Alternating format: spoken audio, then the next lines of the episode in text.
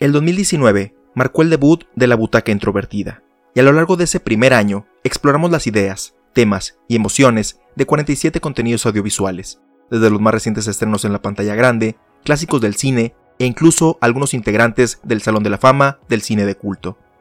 En cada uno de los episodios resaltamos los aspectos principales de estas cintas que nos dejaron reflexionando sobre la creatividad, la sociedad en la que vivimos, la religión, cómo influye la tecnología en nuestros días, las relaciones de pareja, los vicios y virtudes del ser humano, entre otros temas. Antes de comenzar a explorar nuevas y viejas historias, así como las lecciones que nos deparan en el 2020, quisiera resaltar algunos de los episodios del 2019 que por una u otra razón se quedaron más conmigo. Si aún no has escuchado alguno de los episodios del podcast, considera esta como una playlist recomendada de mi parte para que comiences a acompañarme en esta travesía fílmica. Una vez más, sean bienvenidos. Su asiento está reservado en la butaca introvertida.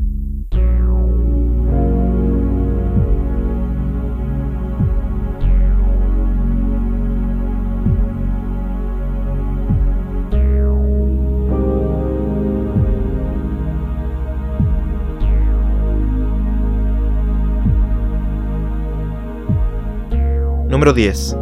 Drop Dead Gorgeous. Una de las principales premisas de la butaca introvertida es el articular el por qué las películas causan una impresión en las personas, y Drop Dead Gorgeous es quizá uno de los mejores ejemplos en mi caso particular, ya que la primera vez que la vi solo fue por 15 minutos mientras navegaba por la programación de un canal de cable en casa de unos familiares. Por casi 10 años, la combinación de humor peculiar combinado con un elenco que en mi mente no cuadraba con ese tono que vi en ese corto tiempo, se quedó conmigo, por lo que por fin verla en su totalidad fue bastante gratificante, no solamente por su comicidad, sino también por ver ciertos paralelos de la ciudad donde vivo con el pueblo de Mount Rose, con sus curiosas costumbres y, principalmente, de cómo podemos obsesionarnos con algo tan insignificante como el fútbol o un concurso de belleza, al grado de darle la importancia de un asunto de vida o muerte. Adicionalmente, el ver actrices dramáticas ahora más conocidas como Amy Adams Kirsten Dunst y la tristemente difunta muy joven Brittany Murphy a principios de sus carreras es interesante, y si eres fan de alguna de ellas, Drop Dead Gorgeous es un inusual pero bastante disfrutable punto de partida.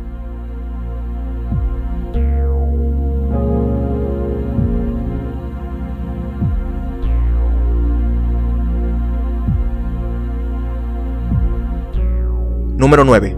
The Cyberbully.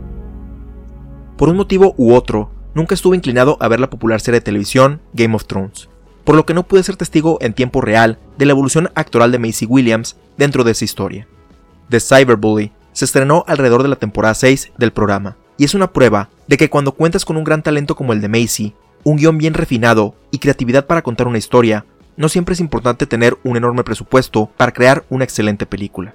Aunque ciertos aspectos de la historia pudieran considerarse algo moralistas, es una de las pocas películas que reflejan de manera realista la forma en que las personas muy jóvenes interactúan en línea, así como las diferentes caras que ponemos cuando se trata de conversar en la vida real, comparado a cómo nos comunicamos bajo la anonimidad que brinda el Internet.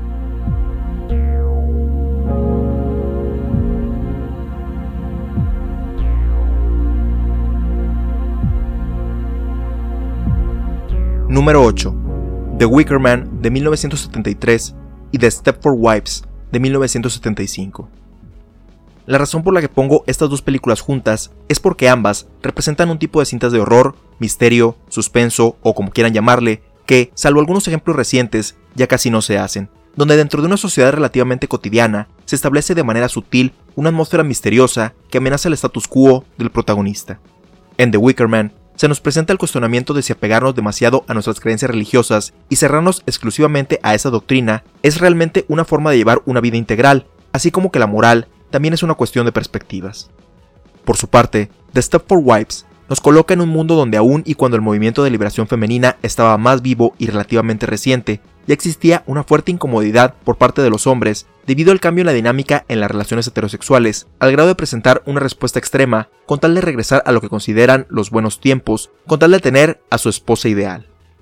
Otro motivo por el cual las coloco juntas es que ambas cintas, coincidentemente, cuentan con una versión actualizada estrenada 29 años después de la original, que pudieran atraer la atención de las audiencias y que, para bien o para mal, toman un tono más cómico de la historia que están readaptando.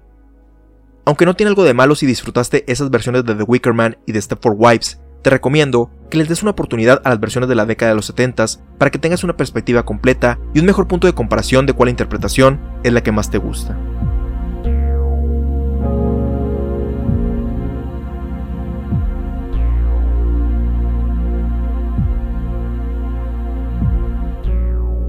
Número 7. House.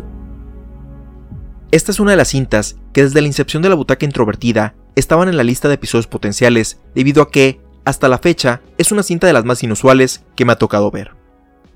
Aunque hay películas con mejores efectos especiales, mejores actuaciones, mejor estructura de la historia, etc., la creativa presentación de la cinta, inspirada en la imaginación y las pesadillas que la hija del director de la cinta tenía en ese momento, hacen que Hausu sea una experiencia cinematográfica muy especial, y que más de 40 años después tiene pocas comparaciones no solo en el cine japonés, sino de la industria en general.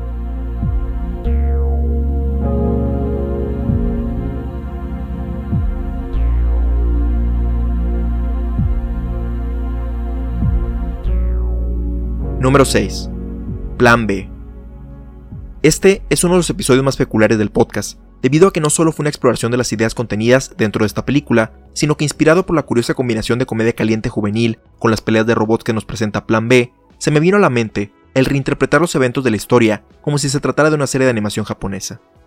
Aunque pienso que esto pudo no ser del agrado de todos los escuchas del programa, los comentarios fueron en su mayoría positivos, y aunque fue una experiencia muy divertida para mí escribir ese episodio, lo mejor sería dejarlo como algo de una sola ocasión para no quitarle esa distinción especial a este capítulo.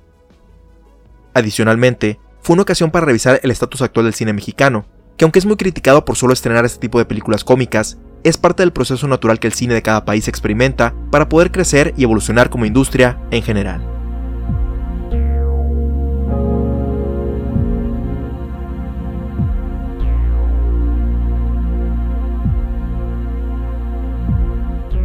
Número 5. Sorry to Bother You.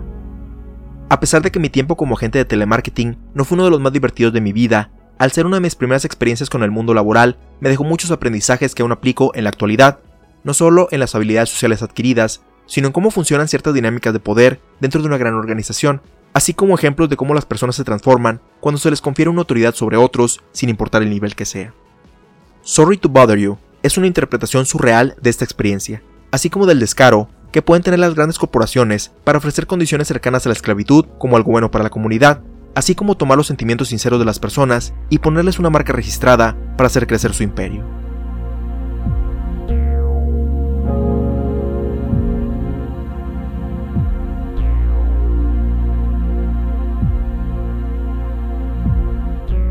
Número 4. Evil Dead del 2013. Gracias a experiencias de mi infancia que se mencionan durante este episodio, Nunca he consumido alcohol o drogas, pero sí me ha tocado ver a otros cambiar y sufrir las consecuencias de abusar de ellos, que los afectan tanto individualmente como a todos los que le rodean.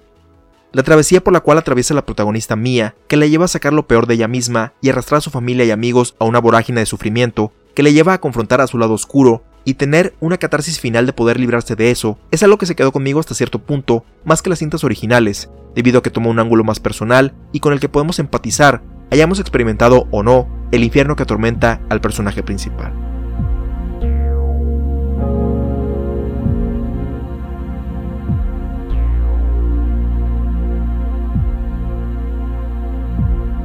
Número 3. Neon Genesis Evangelion, The End of Evangelion y Revealed of Evangelion. Cuando Netflix anunció que iba a incluir Neon Genesis Evangelion en su catálogo, fue la oportunidad perfecta para revisitar no solo la serie, sino también la cinta de The End of Evangelion y de paso la reinterpretación que se estrenó a partir del 2007. Evangelion es una cinta con la que pudiera decir que tengo cierta conexión, no solamente porque me agrada la historia, los personajes, la edición, el uso de las pausas y silencios, entre otros elementos del lenguaje audiovisual del anime, sino también porque cada vez que la veo es una experiencia diferente de la anterior. Y no me refiero a notar algo nuevo en el fondo, sino que he notado cómo mi perspectiva sobre ciertos eventos y motivaciones de los personajes ha cambiado con el tiempo, ya que la primera vez que la vi tenía una edad más cercana a la de los pilotos, contrastando con esta última vez, que estoy más cerca de los adultos, por lo que puedo apreciar todas mis experiencias adquiridas hasta este momento y cómo, irónicamente, he madurado como persona.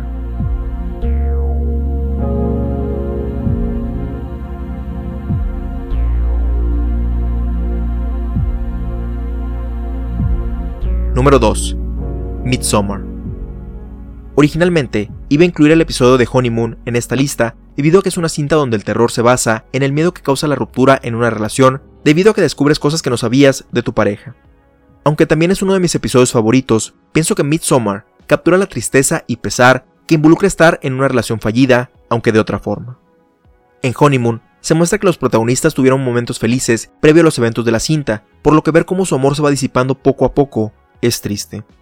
Mientras tanto, en Midsommar vemos una relación completamente disfuncional, unida simplemente por una combinación de la costumbre, la dependencia emocional de una de las partes, por falta de apoyo de otras fuentes en su vida, y el abuso emocional de la otra para compensar las frustraciones de no tener éxito personal ni profesional, por lo que ver a estos dos tratando de hacerlo funcionar es completamente miserable. Aun con esto, Midsommar fue una de mis experiencias favoritas dentro de la sala de cine, debido a su diseño de sonido y visual, así como sus actuaciones, que son coronadas por una catártica secuencia final que se va a quedar conmigo para siempre.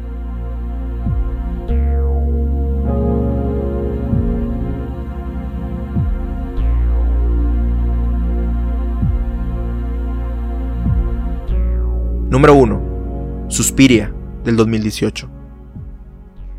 Aunque la idea de comenzar un podcast para hablar sobre las ideas y emociones que provocan los contenidos audiovisuales ya circulaba en mi mente desde algunos años antes, el concepto como tal de la butaca introvertida surgió en parte mientras esperaba que empezara la función a la que asistí por mi cuenta del remake de Suspiria. Pero la motivación principal para empezarlo en este año fue la película en sí, que a pesar de no tener la colorida presentación de la original, tomaba los elementos presentes en ella y los expandió para favorecer la historia que quería contar, tales como la danza, que en la original era únicamente el motivo por el cual Susie viajaba de Estados Unidos a Europa, mientras que la nueva versión es un elemento clave para la dinámica entre los personajes involucrados en la cinta.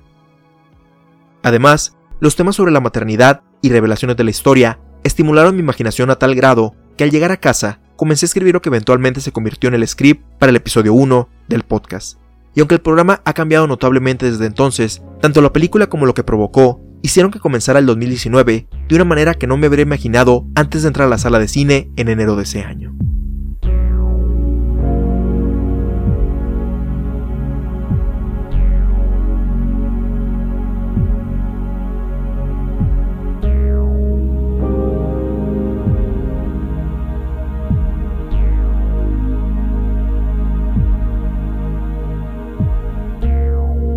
Personalmente, les agradezco a todos los que me acompañaron en este viaje cinematográfico llamado Butaca Introvertida durante el 2019, esperando a que sigamos explorando juntos más historias y seguir expresando por qué nos cautivaron, ya sea en la pantalla grande o en la comodidad de nuestros hogares. Te recuerdo que puedes compartirme cuál fue tu episodio favorito del 2019, así como tus opiniones, ideas, sugerencias y o comentarios sobre cualquiera de nuestros episodios al correo contacto arroba. Puedes escuchar todos los episodios en butacaintrovertida.com, Spotify, Apple Podcasts, Google Podcasts, Stitcher, Tuning, entre otros. Así como tener notificaciones de cuando se publican, suscribiéndote a nuestro RSS o en las redes sociales oficiales facebook.com diagonal introvertida e instagram.com diagonal introvertida. También puedes enviarnos un mensaje de audio para que sea incluido en uno de los próximos episodios de la butaca introvertida, ingresando desde tu celular o computadora a butacaintrovertida.com y haciendo clic en el botón que dice envíanos un mensaje de voz. Si quieres ayudar a impulsar este podcast, déjanos una reseña positiva en Apple Podcast y compártelo con tus amigos en redes sociales. Hemos llegado al final de este episodio. Te espero en la próxima función, donde ya tienes tu asiento reservado en la butaca introvertida.